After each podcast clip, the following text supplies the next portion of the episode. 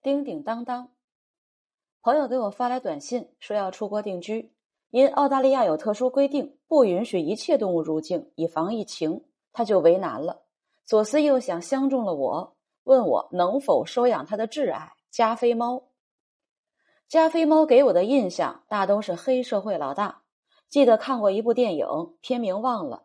影片中的加菲猫说话举止都有黄金荣的派头，搞得他那个社会很不安宁，很不和谐。我有些担心，问朋友他的挚爱秉性如何。朋友说特乖，纯种，并有血统证明，才一岁，黄色，男孩，两只。我又问了一个专业问题：加菲们去世没有？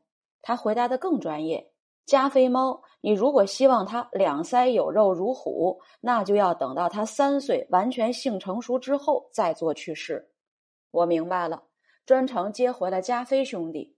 主人送行的时候眼含泪水，以致我都不敢看他。主人为他们起的洋文名字我叫不顺嘴，根据其中一只的小名丁丁，把另外一只叫当当。丁丁当当一进我的办公室，一副小可怜的模样。缩头缩脑的不吃不喝，任凭你千般哄万般宠，他们就是不领情。扁平的脸上除了小心，没有风情，让人无法不心疼。你心疼他，他不心疼你。没两天，兄弟俩挨个在我的床上尿尿，比着犯坏。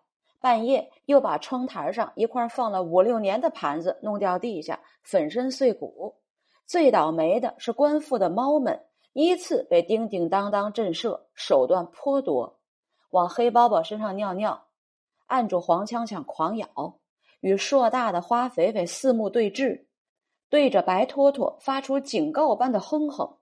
自打纯种的加菲猫一进官府领地，不纯种的官府猫们就领教了黑社会的风气。这些天，官府的猫们常在一起开会，研究对策呢。对策有。团结就是力量，可惜猫们不知，知道了一定去做。人虽知，但知道了也白知道，不一定去做。